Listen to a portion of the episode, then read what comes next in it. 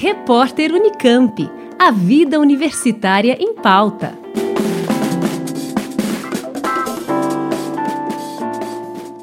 Estudos realizados pelo NEPA, Núcleo de Estudos e Pesquisas em Alimentação da Unicamp, investigam como a pandemia do novo coronavírus vem afetando programas e políticas públicas de segurança alimentar.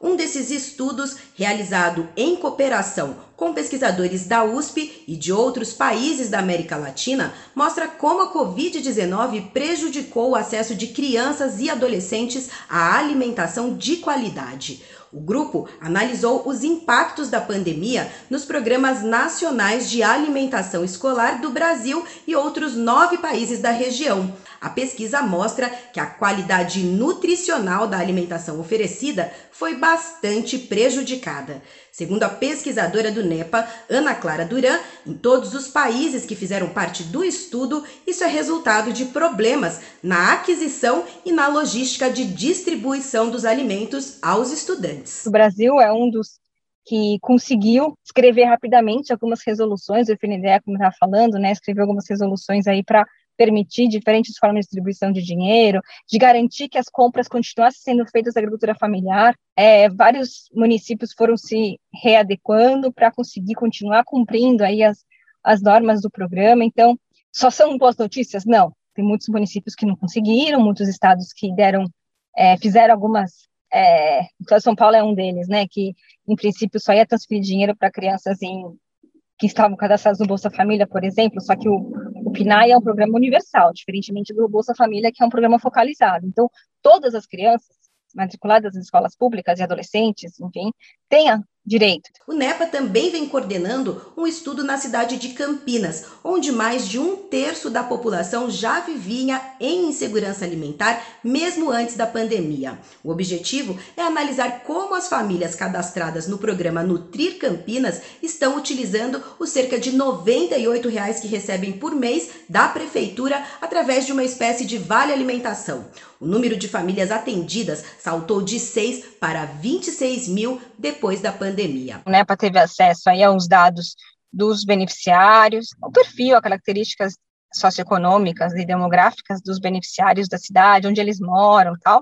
E também a gente teve acesso aos locais de compra. Então, a empresa que faz aí a, a gestão do benefício do Bolsa Alimentação, né, que, do Nutri Campinas, que é o Bolsa Alimentação, ela nos forneceu as informações de onde as pessoas compram, né? Então, a gente conseguiu ver que as compras são concentradas em alguns estabelecimentos, né? Então, um grande volume que fica em, concentrado em alguns, e o que houve algumas mudanças, então, isso que a gente está estudando no momento, né? Então, algumas semanas atrás a gente recebeu os novos dados aí desse momento aí durante pandemia, né? Então, de 2000, de março de 2020 para cá, agora a gente está estudando se houve mudanças é, nas nos comportamentos de compra dos, dos, dos beneficiários durante a pandemia.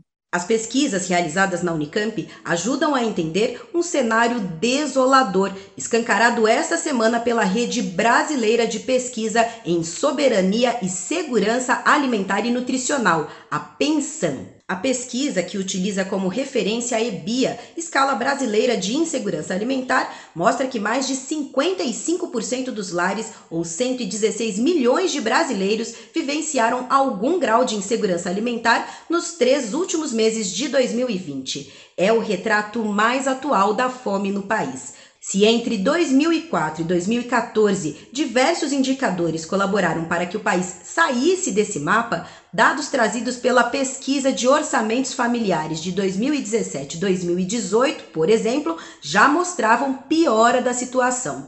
Segundo Ana Clara, enquanto os avanços do passado foram fruto direto dos investimentos em políticas sociais, especialmente as de transferência de renda como Bolsa Família, os retrocessos recentes refletem os sucessivos cortes feitos em programas do tipo nos últimos anos. Segurança alimentar ela está diretamente relacionada com o acesso à renda. Então, se cai a renda, aumenta a fome, aumenta a segurança alimentar e nutricional.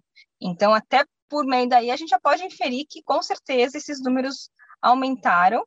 E se, uh, enfim, infelizmente, a gente não está vendo muitas ações efetivas para reverter isso, vai piorar ainda mais, infelizmente, porque O auxílio emergencial não é de 150 a 250 reais, 350 reais, né, o máximo para uma mulher que é chefe de família, não é suficiente aí para suprir todas as necessidades alimentares de uma família. Para o economista Walter Bellick, ao insistir na agenda de corte de gastos e ajuste fiscal durante o pior momento da crise sanitária do coronavírus, o governo brasileiro vai na contramão do mundo.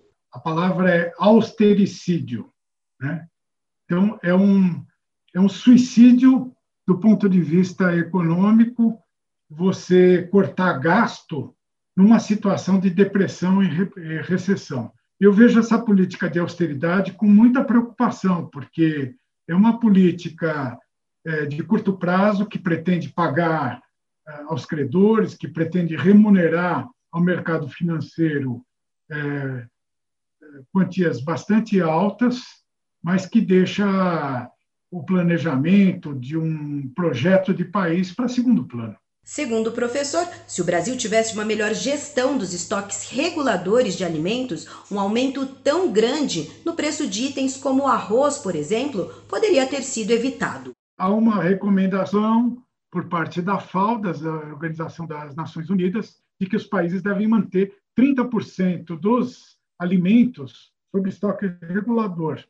30% de, de toda a produção de arroz seria, vamos pensar em é, quatro meses ou três meses, três a quatro meses de, de consumo de arroz, que é o necessário para você é, esperar a entrada de uma nova safra e poder estabilizar os preços novamente. O Brasil tinha, quando estourou a crise, 10 dias de estoque de arroz. A China, por exemplo, é um grande produtor de arroz. China produz mais arroz do que nós.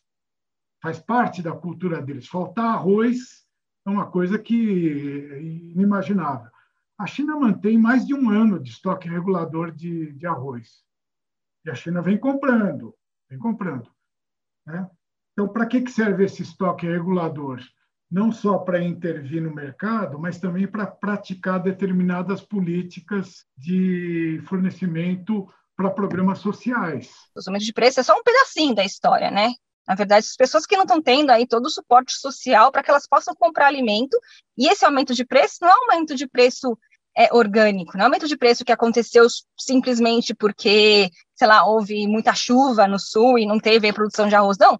Foi um aumento de preço ocasionado por uma falta de manejo político da produção e da, da compra, da oferta, da demanda de arroz no país. Né? Então, é, em resumo, as pessoas, as mais vulneráveis, estão em situação de segurança alimentar e nutricional por falta de apoio do Estado, das diferentes formas. É com o que concorda o professor Walter Bellick, que ainda alerta: manter a população em situação de insegurança alimentar acaba custando mais caro para o Brasil. Existem vários estudos que mostram é, os chamados estudos sobre o custo da fome. Quanto custa para um país você ter é, uma população grande em situação de fome? Há um custo, é, primeiro, um custo para a saúde, você está pressionando o sistema de saúde, porque são pessoas que é, são mais suscetíveis a doenças, são pessoas que têm problemas de desnutrição, e se percebe que o custo de você manter uma situação de fome, há uma gradação aí de cada é, tanto por cento de pessoas que estão em situação de desnutrição, quanto por cento se perde em relação ao PIB. Né? Então, como é, agora virou já até um chavão, muita gente repete isso daí, investir no combate à fome é, não é gasto, é investimento. Né? Não é gasto. Na verdade, você está recuperando o potencial que o país tem e que poderia se colocar lá para frente. É, eu diria até acrescentaria que é um gasto muito barato. Com a colaboração de Patrícia Lauretti, Juliana Franco para o repórter Unicamp. Rádio Unicamp, música e informação de qualidade. Repórter Unicamp, a vida universitária em pauta.